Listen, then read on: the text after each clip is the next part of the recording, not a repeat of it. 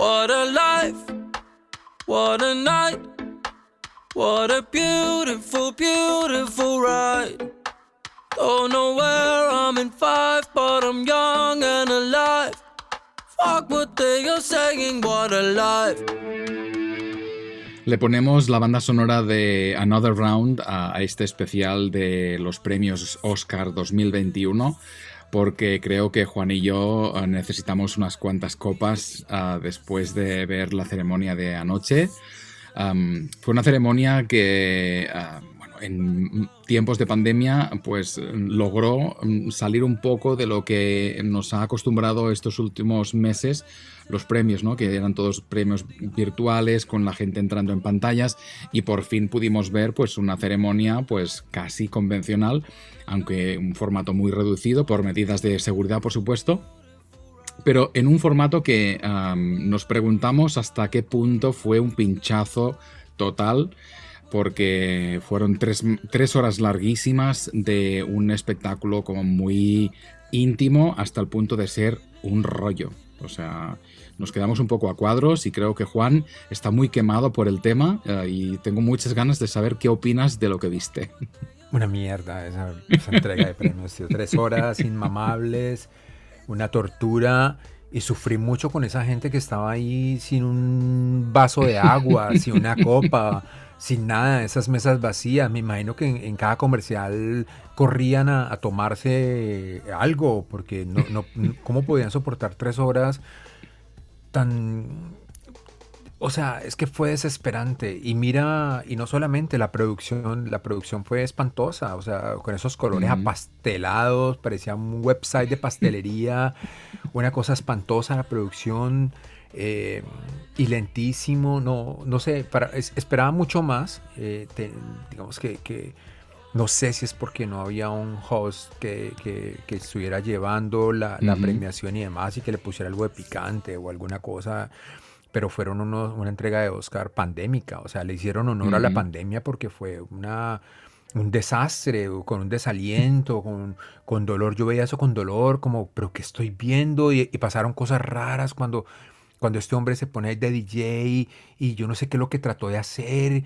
O sea, cada año hay, hay momentos así no, donde no, se sacan pero, un gag que no tiene ninguna gracia y que solo nada, hace que perder tiempo. Nada de gracia, tío. O sea, es una de las entregas más depresivas que he visto en la vida y además eh, para el olvido. O sea, son, mm. digamos que venimos de un año complejo en donde mm, había poco, ¿no? Porque no, no, no había mucho. Digamos que la, las las películas de las que hemos hablado aquí estaban ahí, uh -huh. eh, salvo algunas sorpresas y pues una que nos falta mucho que es Gunda, pero, pero no había más, digamos que se premió a lo que había, uh -huh. eh, porque, porque pues no había más, pero mm, se hubiera hecho algo mejor desde, desde todo, desde la producción, desde, desde hacer algo chévere con, lo, con la gente que, que fue al teatro, pero no, qué cosa tan desoladora y mm. tan, tan horrible, tres horas.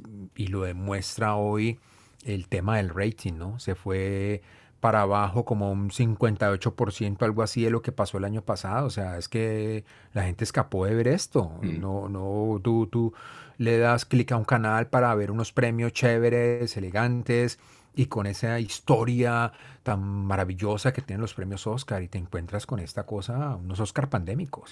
Hay que decir que la mayoría de premios que se han entregado uh, han bajado la, la, audiencia muchísimo y creo que es porque lo, lo, que decías, ¿no? Es un año excepcional por, por, el tema de la pandemia y además porque los estrenos han sido muy limitados. Entonces hay mucha gente que incluso leí alguna encuesta uh, semanas antes de, de los premios y decía que mucha gente todavía no tenía ni idea de quién estaba, qué películas estaban nominadas, ni muchos habían visto esas películas. Entonces, entiendo que haya esta desconexión del público que diga, bueno, son unos premios que en el fondo no nos interesan porque no conocemos nada. Pero, y es verdad que mm, me sorprendió mucho que precisamente como productor está Steven Soderbergh, que es un gran director y además un director que le, le atribuyo siempre mucho ritmo y, entiendo que algunos cambios no funcionaron bien. Por ejemplo, uno de los que más me sorprendió fue que para intentar agilizar la gala, las actuaciones musicales, que además es algo que a mí me gusta, o sea, yo soy un poco carca y me, gusta que en la ceremonia interpreten las, las, canciones nominadas a los Oscar. Pues este año se hicieron las actuaciones antes de la ceremonia, entonces ah, la, la ceremonia quedó totalmente pelada de contenido porque no había vídeos, no había mm, momentos de, ¿no? De, yo qué sé, de recordar mm, momentos, este, clips de películas o lo que decía de las canciones. Entonces se convirtió en una especie de conferencia, ¿no? Donde salía diferente gente a hablar de, de pues, de las nominadas y de los premios. O sea, fue allí un pinchazo gordo y entiendo que el año que viene va a ser diferente porque no puede ser así. No, la, la, producción fue terrible, la producción del evento y la producción visual. O sea, es que la producción visual daba pena. El, el In Memoriam psicodélico con recursos de, de, After Effects o no sé qué fue eso. O sea, de verdad, es que no, no, no, para unos, para unos premios Oscar, el prestigio que tienen los Oscar fue un pinchazo. O sea, esto espero que, que, que, el próximo año, pues bueno, que todo mejore, pero pues, o sea, estábamos esperando otra cosa. Eso fue, eso fue letárgico, esto fue... Mm. Y no, o sea, totalmente olvidable. Mm. le, le, reconozco el mérito de intentar hacer algo diferente. Esto siempre ocurre. O sea, a veces es mejor ser valiente y probar, aunque no salga bien, y luego, pues, no rectificar. Pero ah, precisamente algo que puede ser mm, una información inútil, pero me, pareció bonito, era que los presentadores que introducían a los nominados contaban historias de esas personas, ¿no? A veces ah, los grandes nominados, los actores, directores, los conocemos, pero la gente más pequeña, la que está en los cortos o en los efectos de sonido, esa gente no, no, sabemos nada de esa gente. Entonces, se hizo este esfuerzo de intentar hacer apelar al amor al cine y que estas historias conectaran un poco más con esta gente que a veces son invisibles. Pero claro, es eh, en una ceremonia que necesitas ritmo, información y un poco distracción, en el fondo buscas entretenimiento pues se convirtió en algo muy, muy, muy lento, muy lento y largo además. Me sorprendió que encima mm, se, pasasen 20 minutos de lo que era el tiempo original, o sea, bueno. No, eso es mejor, Vamos al, vamos al contenido porque de solo pensar en esa ceremonia ya mm, me entra el sueño y me deprimo de nuevo. O sea, qué mm. cosa tan espantosa para el olvido.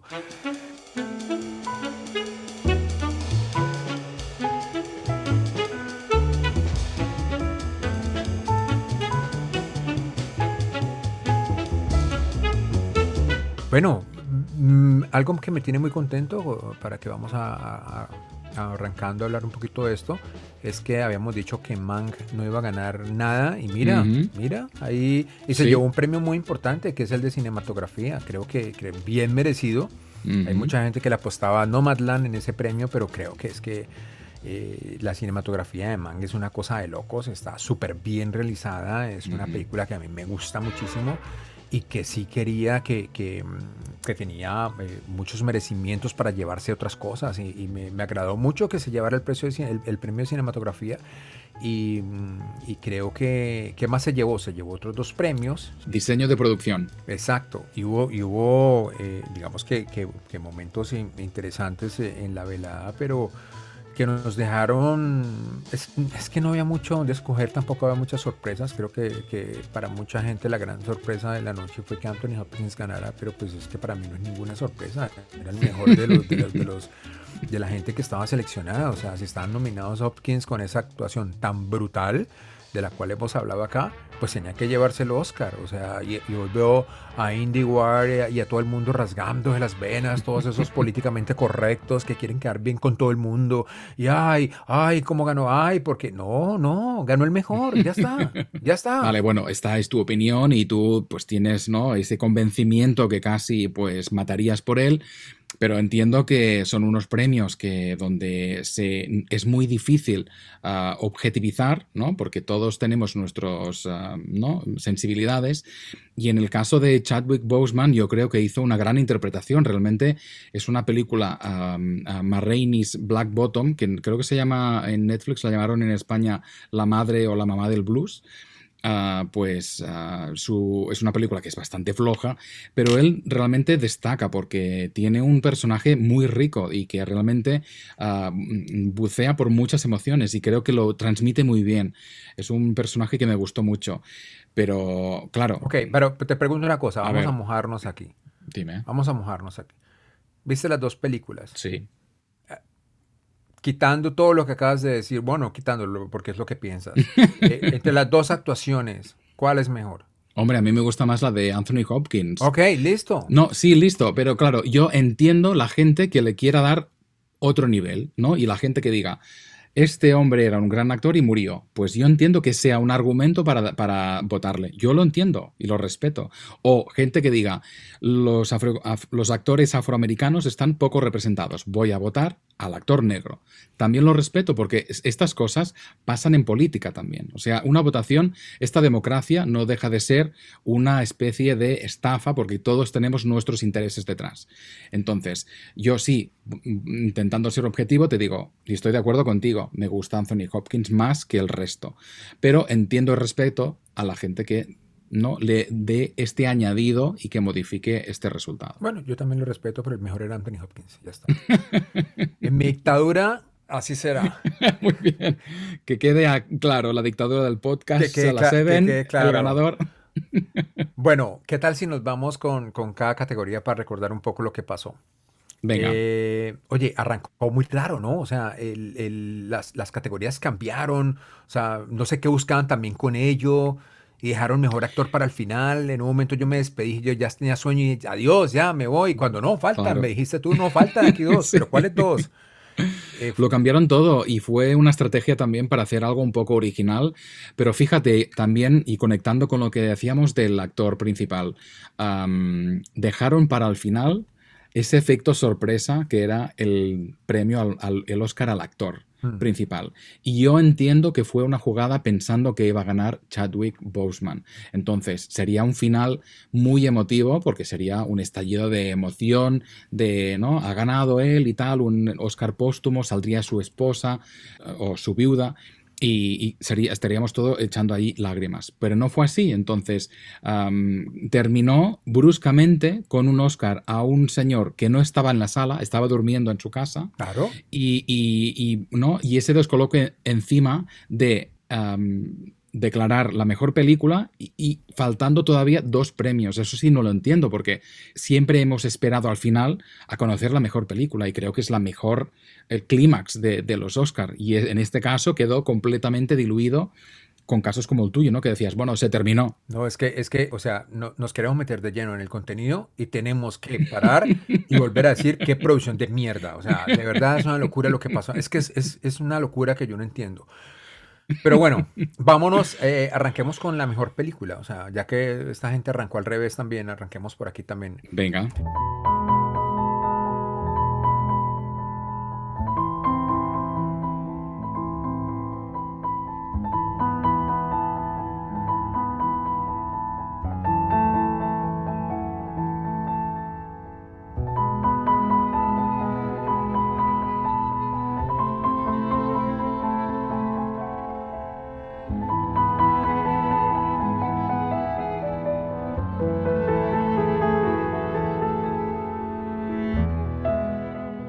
Película, yo creo que, que, no había duda, ¿no? Pues yo, yo hubiera querido que, que ganara ah, Manga o, algo así, pero, pero no, creo que no había duda y muy merecido para Chloe Zhao, que, que, bueno, o sea, que ha, forjado una carrera estupenda de la que también hemos hablado aquí muchísimo, que a mí me encanta ella. Y, me pareció muy emotivo que, se ganara eh, mejor directora y también la mejor película. Me pareció muy merecido además.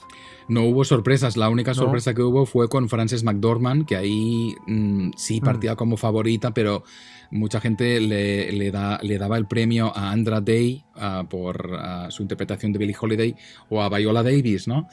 Fue McDormand. Eh, a mí es una mujer que me gusta muchísimo y además, aunque mucha gente crea que hace siempre lo mismo, creo que Nomadland precisamente hace algo diferente, siendo fiel a su estilo. Mm. pero bueno, sí, yo a mí los premios a Nomadland no me molestan ninguno de ellos. O sea, yo es una película que amo, de las mejores que vi el año pasado y, y le doy todo mi apoyo. Sí, es que se premió lo poco que había. Y, como, lo dijimos al comienzo, y, pues Nomadland, eh, son cinco películas que había que premiar, y ahí están, o sea, no, no, había más. Y si nos vamos a, a Mejor Director, bueno, Chloe Zhao, súper merecido. Eh, ahora se va a hacer su mierda de, de, cómics. de, la Marvel. exacto, y esperemos que vuelva pronto a, hacer estas películas que nos gustan tanto. Y bueno, y creo que en la, en la categoría de, de, mejor actriz de reparto tampoco había, había mucha mucha controversia. Yujun Jong de Minari, que es una película que, vimos y nos gustó mucho acerca de, ese tema de la migración, que, es tan importante aquí en los Estados Unidos. es un país forjado por migrantes y, eso estaba muy bien plasmado en la película. Y muy emotivo el discurso, ¿no? Es una, me gustó muchísimo. Sí, además porque, bueno, está la barrera idiomática, por supuesto. Es una mujer que habla inglés, pero lo habla a su estilo, ¿no? Como un poco todos nosotros, ¿no? Hablamos inglés, pero se nota mucho que eres de otro sitio. Y, claro, eh, me gustó ese caos, ¿no? Un pequeño caos muy bonito de ella, pues intentando hacer, ¿no? Gracietas, porque hizo un par de chistes y la gente, pues ahí como muy comedida. Y, luego, claro, la, la, llevó de vuelta al, backstage a Brad Pitt y ella estaba en una nube, imagínate. pues, pues, imagínate. El, colgada del brazo de Brad Pitt, pues estaba la mujer, pues doble premio, el Oscar y, el culo de Brad Pitt. estaba, eh, y Brad Pitt muy atento, ¿no? Estuvo muy, estuvo muy bien, un caballero. Sí. Em, fue un, fue un, bonito momento, fue un momento gracioso en medio de todo el tedio de mierda que vivimos. Creo que fue una de las cosas rescatables de, de ello. Bueno, y en el actor de reparto tampoco había mucha controversia, eh, además tampoco había mucho de escoger. Estaba en el Caluya, una película que nos ha gustado muchísimo, Judas and the Black Messiah. Y, y, bueno, eh, la, la, disfrutamos y, y, pues a mí también me alegró muchísimo porque creo que cuando vimos la película dijimos, estas actuaciones eh, son, son para premios. Así es, todos los actores están fenomenales y Daniel Kaluuya, que interpreta a Fred Hampton, ese activista del movimiento Black Panther, pues está fenomenal y, realmente Ah, fue, me, dio emoción su discurso y, mm, bueno, más que nada al final fue, me dio más la risa porque no sé si recordarás que, que hizo una especie de homenaje a la vida, decir, la vida es preciosa, ah, estamos mm. vivos, hay que ¿no? disfrutarlo y en el fondo eh, tiene mucha razón, pero acabó diciendo, mi padre y mi madre tuvieron sexo y ahí nací yo, ¿no? Y, y, y en ese momento enfocaron a su madre y a su hermana que estaban en, en Londres, en el, en el escenario de Londres con una cara a las dos de decir, pero este tío que está diciendo aquí, delante de todo el mundo, fue un momento muy, muy divertido y bueno, nada, pero un premio súper merecido. Y otro momento emocionante y que pues, también muy conmovedor fue eh, eh, cuando ganó Another Brown y ganó pues, nuestro adorado, amado Thomas Winterberg. y Fue un momento muy conmovedor recordando a su hija. Eh, y hablando un poquito de esta película, que para mí, o sea, dentro de todas las películas que estaban nominadas. Eh, Another es una película que también se me queda por el director, por muchas cosas, y pues muy feliz de que, de que él haya ganado y, y qué momentazo ese, ¿no? Sí, el premio de Thomas Winterberg fue un momento muy especial, además muy emotivo por lo que decías, ¿no? Y lo dijo allí, que nos quedamos todos con lágrimas en los ojos, que dijo que su hija murió justamente al, inicio del rodaje de la película y, le, por supuesto, le, recordó en ese momento, ¿no? En recibir el, el Oscar. Mm, y, él no ganó el premio al mejor director, que estaba nominado, bueno, ganó Chloe Zhao, pero bueno, mm, ese aval a esta gran película, Another Round, que, que, está yendo muy bien, en España se estrenó hace un par de semanas y me consta que mucha, mucha gente la ha ido a ver. Y nada, que espero que este premio mm, dé otro espaldarazo a este gran director y que mucha gente que quizá no lo conozca del todo, pues se, se vuelque a, a conocer su filmografía. Tío, aquí quiero parar un poquitico, hacer un apartado en, en, los, en las películas que estaban nominadas y entendiendo que, que ha sido un año complejo, que ha sido un año pues, eh, que, que, a, mucha gente le ha dado muy duro, a todos nos ha dado, este año hemos perdido muchísimas cosas eh, y entiendo que hay un, la gente está un poco sentimental, está un poco nostálgica, pero es que no hay derecho a que la gente le haya gustado una película que se llama Better Days que es un panfleto, eh, pero de lo peor que he visto en la vida, eh, manipulador eh, total.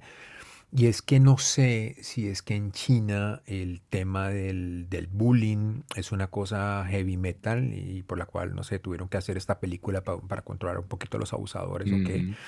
Pero es que esto, o sea, es una cosa disparatada y que a mucha gente la ha conmovido pues hasta las lágrimas, pero claro, o sea, esto es una... Y entiendo, yo, yo me imagino que es un tema pandemia, que estamos todos como muy emocionales y nostálgicos y tal para conmoverse con un, con un panfleto como estos, pero, o sea, me desesperó, me desesperó lo manipuladora que es esta película Ujú. y, y lo que no entiendo es la crítica, o sea, a veces yo, está- ¿en qué lado estamos? Porque la crítica, mucha de la crítica la recomienda, la aplaude, la venera, y no sé si es por el tema, digamos que, que, que sí es un tema que se tiene que tratar, es un tema que tiene que llegar a todo el mundo, a las escuelas y demás, pero me parece que la, como está puesto aquí es, es demasiado, o sea, no, no, no pude con esta película, mm, imagino que habrá gente que la habrá visto y, y he leído que les ha fascinado y han llorado y de tal, pero yo no pude con este, con este panfleto lacrimógeno, manipulador, que es una de las, las cosas más heavy metals que he visto en la vida. No sé si tú tienes, tuviste la oportunidad de ver esto. No, no, no, no tuve la oportunidad de verla y de hecho, pues de todas las que vi de las películas internacionales, sigo pensando que Another Round Ah, no, es, es la mejor de todas. pero lejos, creo que era la única que tenía que estar ahí Mm. además. Y creo que pasa con estos temas un poco espinosos, ¿no? En, en el que se tratan temas muy delicados y muy actuales, en los que a veces se roza un poco lo que es, ¿no? La exageración o, bueno, pues mm, la distorsión un poco de lo que podría ser el drama, ¿no? Pero bueno, precisamente es algo que no le pasa a una de las perdedoras, ¿no? Que nos- además nos gustaba muchísimo de la película documental, que es El agente Topo, que no logró ah, la estatuilla Qué pena, hombre. muy a nuestro pesar. Además, estaba allí el protagonista sentado en la sala ah, viendo la- el espectáculo triste de, de la gala de los Oscar. Y, y nada, no fue posible porque ganó ah, My Octopus Teacher, que es un documental que está en Netflix. Y de hecho es un documental bastante bonito porque mm, hemos hablado muchas veces en este podcast ya de lo que es la naturaleza, la conexión con la naturaleza. Y es una historia muy, muy bonita sobre la relación que se establece entre un buceador y un pulpo. O sea, es algo que, dicho así, mm, puedes pensar qué estupidez, pero es realmente am, esa relación, ¿no? De este tío que se va al mar cada día a estar con este pulpo y este pulpo con una inteligencia que mm, es como extraordinaria, pues, ¿no? Cómo conecta con ese ser, ¿no? Y, y creo que el, el- el tema es muy bonito en ese sentido que os decía, ¿no? De, de co- conectar con la naturaleza, conectar con lo que es el mundo, con, con- con nuestra tierra, ¿no? Que además la estamos echando a perder. Y, y ahí me quedo con esa historia que es bonita, sin llegar al- a, la emoción que me generó el agente topo, que para mí sigue siendo la mejor de todas.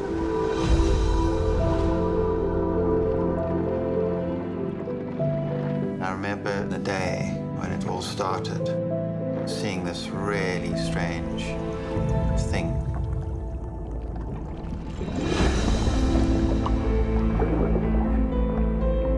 A lot of people say an octopus is like an alien. Oye, me tengo que devolver un poco a Another Round. Ah, Porque aquí en vivo estoy leyendo una noticia que acaba de soltar a Deadline que, que va, va, o sea, pasan unas cosas increíbles que yo nunca voy a entender. Le van a hacer un puto remake a Another Round con Leonardo DiCaprio. no, no puede ser. O sea, tío, Esto- acaba de soltar aquí la noticia, Deadline está por todo lado, que la compraron no sé quién putas y que van a hacerla, van a rehacer la película con Leonardo DiCaprio. Pero si ya está hecha, o sea, ya... la- O sea, no entiendo. Es que son estas mierdas que, que- que me sacan de quicio un remake de una película tan perfecta, tan, tan bella como esta, tan- que tiene tantas cosas, y le van a hacer un remake para que. ¿Para quién? para los americanos, por supuesto. O sea, no más. si la hemos visto todos, nos ha gustado todos, o sea, ¿qué es el problema? Los subtítulos, no lo entiendo.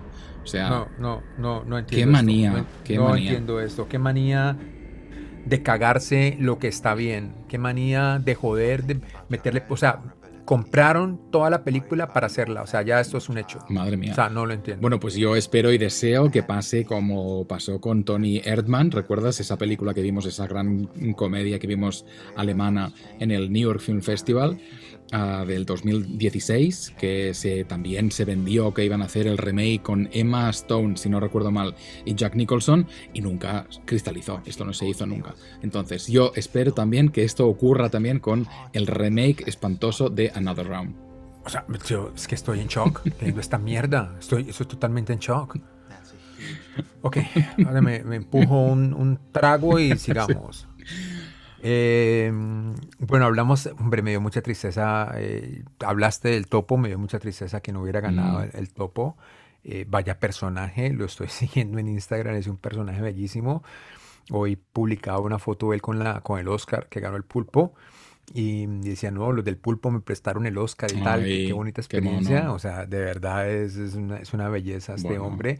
Y las fotos que han puesto de él vestido casi como, como un agente 007, en el- fue, ha, sido, ha sido fantástico. Y, y bueno, pero bueno, lo chévere es que llegó allá, eh, que está esta gran directora detrás, eh, y esa fue una genialidad. O sea, de las películas que, que nos quedan, eh, yo creo que, que esta genialidad también se nos queda siempre, ¿no? Ujú, por supuesto. Y dos premios pequeñitos, los que se llevó Sound of Metal, que es otra película que nos gustó mucho, Mucho, que está disponible en Amazon aquí en Estados Unidos. Y, y precisamente, irónicamente, ganó el de mejor sonido, ¿no? El sonido del metal ganó el Oscar a mejor sonido. Y luego, un poco por sorpresa, se llevó el de mejor edición, el, mejo- el mejor montaje, que ahí sí nos sorprendió. O sea, ahí, ahí tengo eh, que sentir totalmente, no puede ser que una película como The Father, en donde su montaje es increíble, que fue capaz de ponernos a nosotros al mismo nivel de la mente de lo que estaba viviendo ese hombre con Alzheimer, haya perdido el Oscar en la mejor edición. Ese montaje de Fire es brillante. Ese montaje tenían que haberle dado el Oscar. Era, era, era un premio seguro para The Fire. Porque la película, es que nosotros estamos viviendo lo que, lo que, la confusión y lo que estaba viviendo Hopkins en la película. Y eso, eso me parece, eso me parece excepcional lo que hicieron. ¿Cómo le van a, cómo le van a dar el, el, el Oscar a mejor edición a esta película? La queremos mucho, es una gran película, pero, o sea, es que es un despropósito. Sí, ahí te doy toda la razón, porque precisamente ¿no? lo mejor de, de- del padre es precisamente ese mm, ah, desorden, ¿no? ese montaje desordenado que conecta tanto con la mente de, de Anthony Hopkins. Y bueno, yo le doy mérito a Sound of Metal porque es una película que me gustó mucho, pero bueno, y, quizá han querido pues dar, potenciar un poco más el éxito que, que se llevó y ahí pues le han dado esta estatuilla y pues bueno, que la, que la pongan en el estante.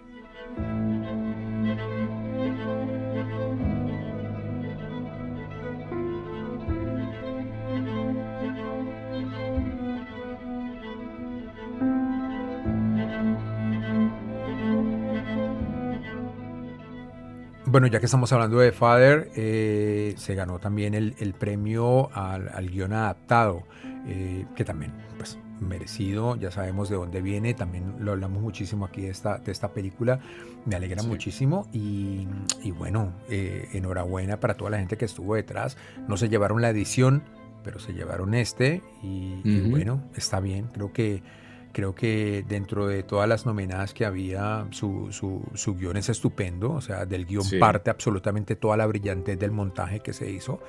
Y me parece que está muy bien. O sea, no, aquí no tengo, no tengo pues nada, no mucho que decir. No sé si tengas algo ahí tú. No, solo como curiosidad, Florian ah, Geller, que es el director, está preparando precisamente, no es una continuación, pero es otra parte de su obra teatral, que es, en vez del padre, pues el hijo, y estarán ah, Hugh Jackman y Laura Dern, que serán los, los actores de esta nueva película, que nuevamente va a escribir, dirigir, y vamos a ver si le sale también tan redondo como, como para que llegue a los Oscars dentro de un par o tres de años.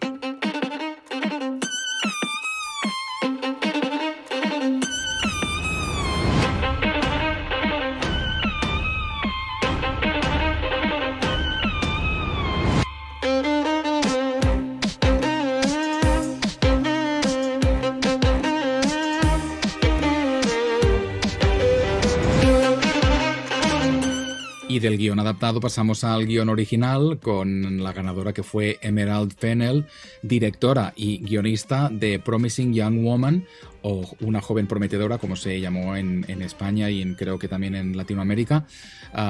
y es una actualización de lo que sería pues una historia del Me Too, ¿no?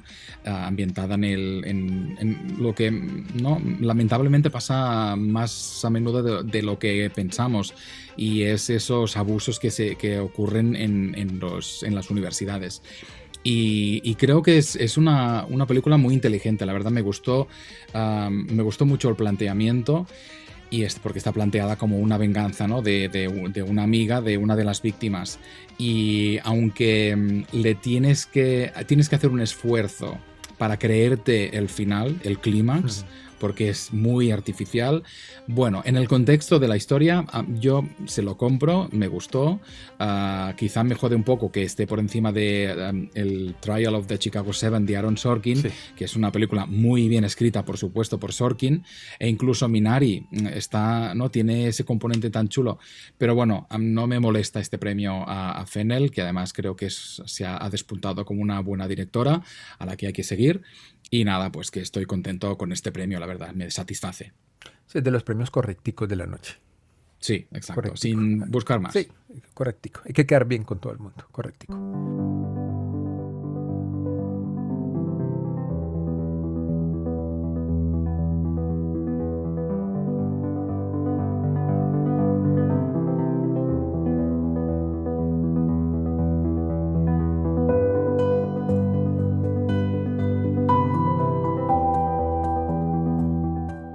Bueno, la mejor película animada es la, creo que fue la única que vi de, de, las nominadas, o sea, no tengo mucho que decir, a mí me gustó mucho Soul, la historia, la historia de este profesor de música, Joe Gardner, que pues muere en un momento muy, muy trascendental de su vida y después llega a un plano en donde mm, quiere regresar eh, y pues eh, pasa por, por muchas complicaciones. Es una película que me parece en medio de todo lo que tiene, es una película que me parece que tiene unas capas muy sensibles, muy profundas y que me, me tocó, me tocó de alguna manera lo, que estaba planteado ahí y me parece que es una película de esas que, que uno, pues tiene familia, tiene hijos o algo, chévere verla con ellos y hablar un poquito de, de lo que viene después.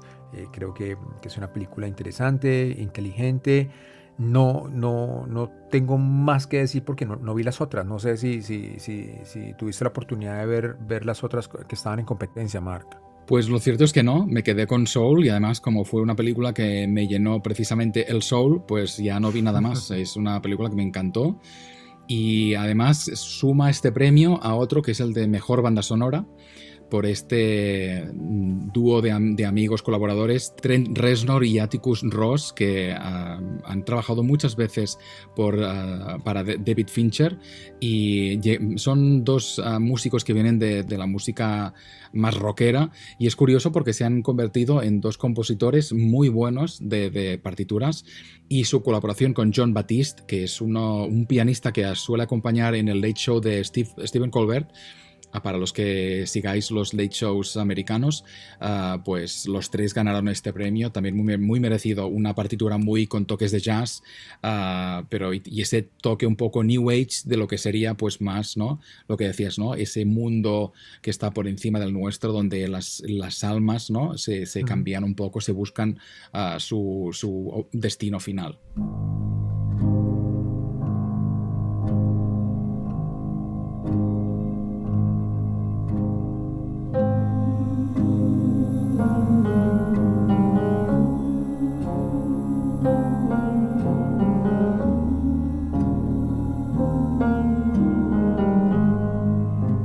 Nos quedamos como mucha gente no, no, ha tenido la oportunidad de ver dos películas que, que, nos gustaron mucho y que sorpresivamente no estuvieron ahí. Eh, cuando, cuando la gente habla de películas que, que deberían estar y, y, tal, y que por qué no estuvieron nominadas, creo que hizo mucha falta Gunda y The Truffle Hunters.